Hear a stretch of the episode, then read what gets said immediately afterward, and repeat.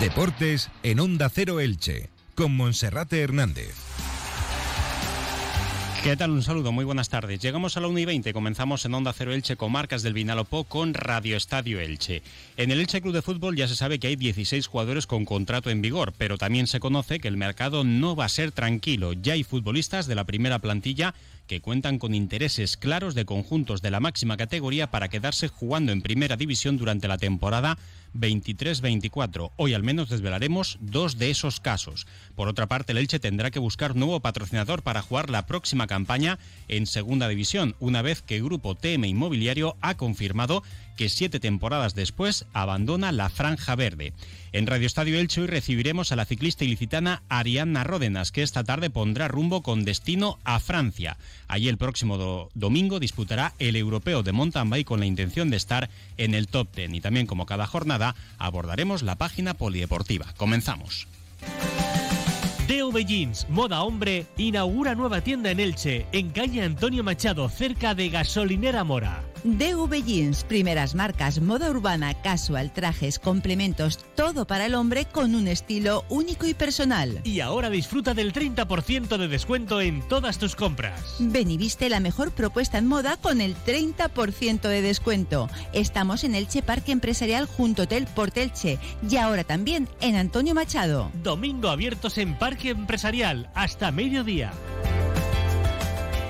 Comenzamos con la información del Elche Club de Fútbol y como decíamos, hoy la confirmación oficial pasa por el anuncio de la empresa de la Vega Baja TM Grupo Inmobiliario que siete temporadas después ha confirmado en el día de hoy, en este miércoles, que la próxima temporada no continuará patrocinando al Elche Club de Fútbol. Un golpe importante para la economía del club que a partir de ahora tendrá que encontrar otro patrocinador para lucir en la franja verde la próxima temporada en segunda. Grupo TM Inmobiliario que ha patrocinado al Elche desde la temporada 2016-2017 en Segunda B, en Segunda y las tres últimas temporadas en Primera División que va a seguir vinculada al Elche Club de Fútbol, patrocinando otra serie de iniciativas, como por ejemplo lo va a hacer en las próximas fechas con la Fanzone Pasión Centenaria y con el Clinic Pasión Centenaria, que son actos conmemorativos de los 100 años de vida del Elche Club de Fútbol y también se llevarán a cabo otras actividades de cara a la temporada 2023-2024. Pero lo importante es que el Elche tendrá que encontrar un nuevo patrocinador después de una situación que en las últimas campañas estaba tranquila y estaba totalmente resuelta.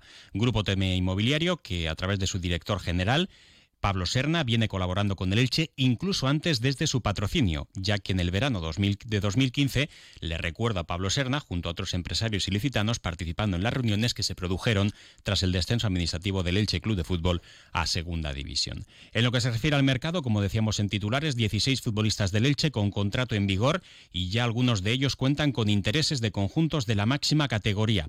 Podemos confirmar en Onda Cero que por Lucas Boyé ya hay interés del Getafe. El equipo de José Bordalás quiere a Lucas Boyé para la próxima temporada. El Elche Club de Fútbol estaría dispuesto a poder valorar esta operación siempre que ese traspaso se pudiese mover en torno a los 8 millones de euros, que parece que es la cifra de partida que se quieren tomar en las negociaciones. El Getafe podría estar un poco por abajo y poner una serie de incentivos si finalmente Lucas Boyé acepta esa propuesta. Un Lucas Boyé que cuando Bordalás ya estaba en el Valencia fue objeto de deseo del técnico alicantino. También otro de los jugadores con contrato, como es Tete Morente, está ahora mismo en la órbita del Olympiacos. Tete Morente, que ha hecho una buena temporada, sobre todo en la parte final del curso y que va a tener alguna propuesta de cara a la próxima campaña. Tete Morente, que también ha coqueteado con el Cádiz, donde está su amigo Ruggier Martí. Además, él es natural de Rota, pero ahora mismo no hay nada avanzado. Ambos futbolistas están citados para el lunes 3 de julio en el Estadio Martínez Valero para ponerse las órdenes de Sebastián Becasés. En el caso de Lucas Boyé, también tendrá que esperar a que José Bordalás confirme la continuidad en el banquillo del Getafe. El próximo viernes podría tener reunión en Madrid con su presidente Ángel Torres. Y en el resto de renovaciones, sin avances, en los casos de Gonzalo Verdú, José Fernández Elibelton Palacios o Gerard Gumbau. Estos dos últimos todavía no tienen equipo, siguen sondeando su nombre en diferentes conjuntos de primera división, pero ahora mismo no tienen nada cerrado. 1 y 25 minutos, tenemos ya en el estudio de Onda Cero Elche a Ariadna Ródenas, la ciclista ilicitana, con la maleta preparada para marcharse al europeo de mountain bike. Una pausa y abrimos nuestra sección de sube con ascensores Serki. En Onda Cero Elche, sube con Ascensores Serki. Cada semana en Radio Estadio Elche destacamos al mejor equipo, club o deportista de los últimos siete días. No corras riesgos innecesarios. Tu seguridad y la de tu familia están en juego. Visita la web serki.es. Y hoy en Onda Cero Elche contamos con la presencia de Ariadna Ródenas, ciclista ilicitana, una de las mejores deportistas de Elche del momento, que este miércoles se desplaza hasta Francia, hasta la localidad de La Isaac, para participar en el Campeonato Europeo de Maratón. Lo hace después de haberse colgado la medalla de plata como subcampeona de España en la modalidad de maratón en XCM hace unos días en Jerez de los Caballeros. Saludamos a la ya conocida Ariadna Ródenas. Bienvenida, Ariadna. Buenas tardes. Buenas tardes, Monche.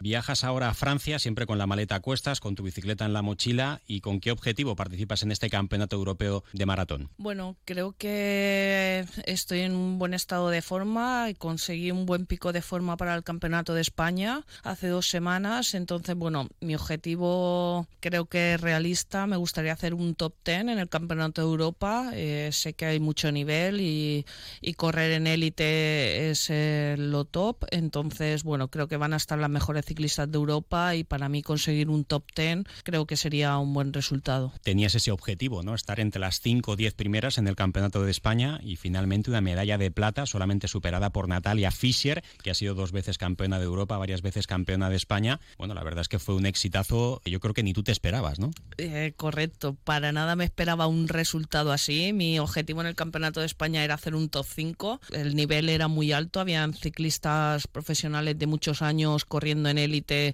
que tenían eh, mucha clase, entonces, bueno, estar luchando ahí entre los cinco primeros puestos para mí era un buen resultado. Y bueno, cuando conseguí ir toda la carrera estuve entre las tres primeras y bueno, a más de mitad de la carrera conseguí hacerme con el segundo puesto. Y bueno, llegar a metas detrás de, de la gran Natalia Fischer, que es dos veces campeona de Europa, para mí es casi, casi como si hubiera ganado. O sea, no, no me imaginaba un resultado tan bueno. Arianna, ¿cómo fue esa carrera? ¿Cómo la recuerdas? Pues bueno, recuerdo que es, es de las carreras con las que más cabeza he corrido. Desde que salí, corrí con cabeza, no, no, me, no se apoderaron de mí los nervios. Sabía que venía fuerte, que venía de, de la Titan y había hecho un, una buena asimilación de, del entrenamiento allí.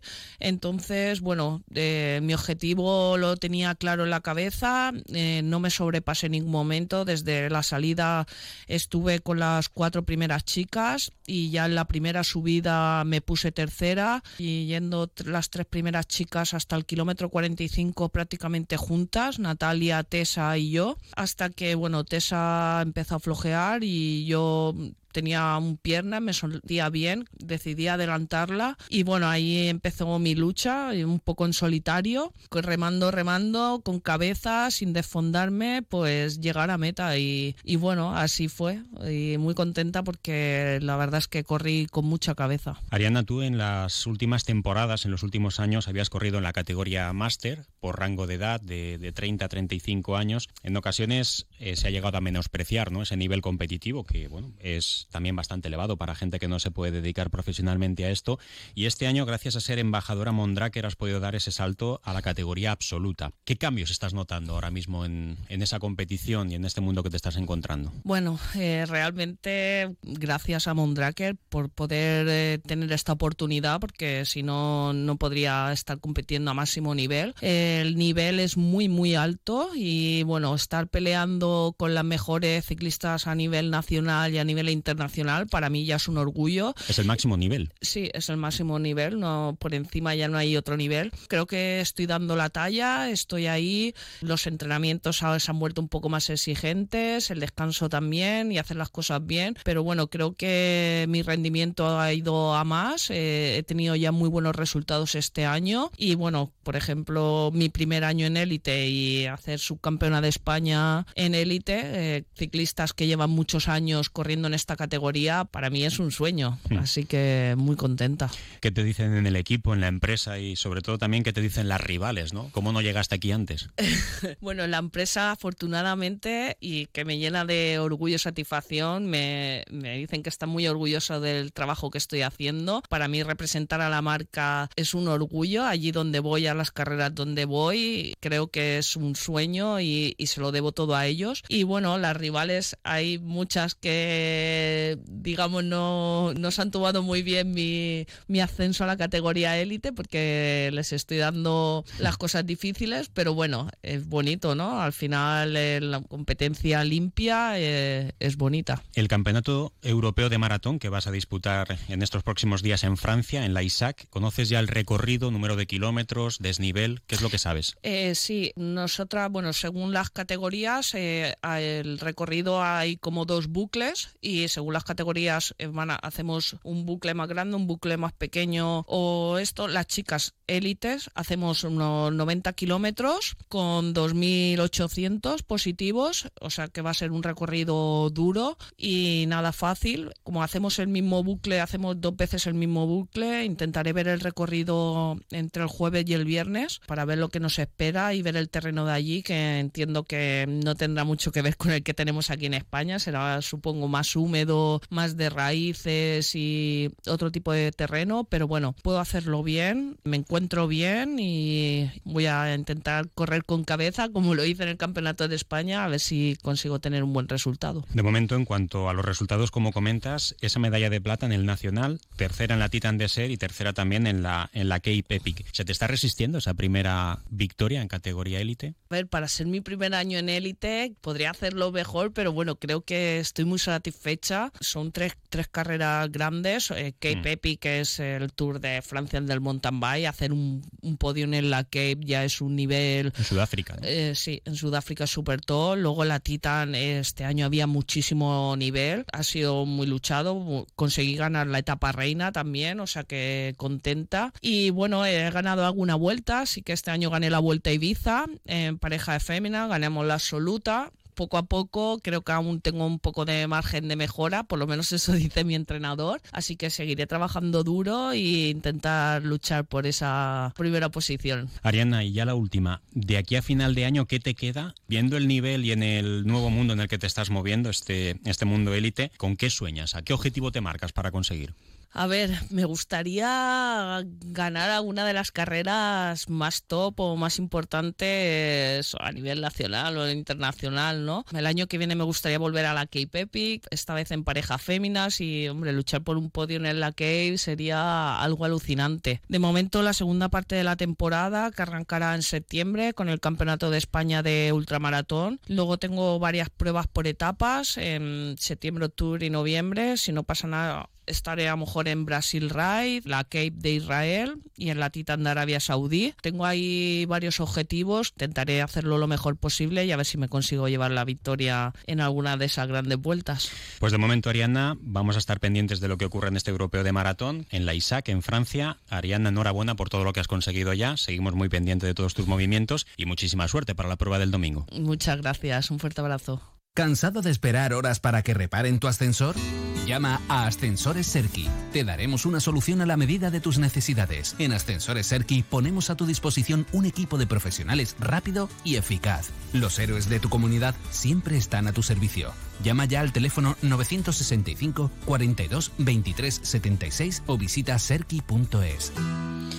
Para terminar, destacar que este próximo sábado el Juventud Atlética se juega el ascenso a la División Honor de Atletismo Femenino en la capital de España, en Madrid, y el equipo de Paco García Carratala tratará de conseguir ese salto de categoría. Recordamos que sigue habiendo entradas para el partido en el nuevo Pepico Abad del sábado a las 7 de la tarde entre el Club Deportivo Eldense y el filial del Celta, el conjunto de Elda que debe remontar el 3 a 2 del compromiso de la ida.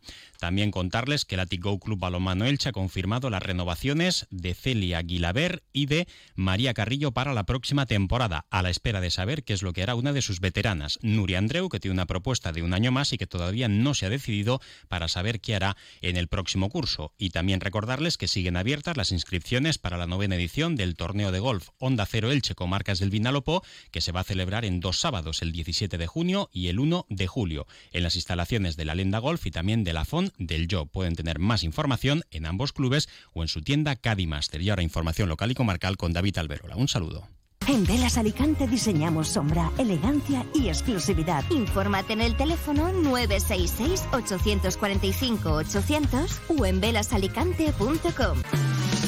Entra en la nueva era de las energías renovables y del autoconsumo con la mayor garantía.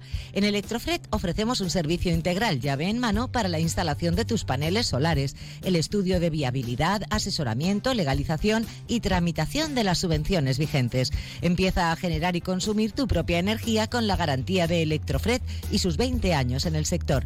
Infórmate en el teléfono 965 681 540 o en electrofret.com. Comercial Persianera. Puertas, tableros, parquets, cocinas y bricolaje. Onda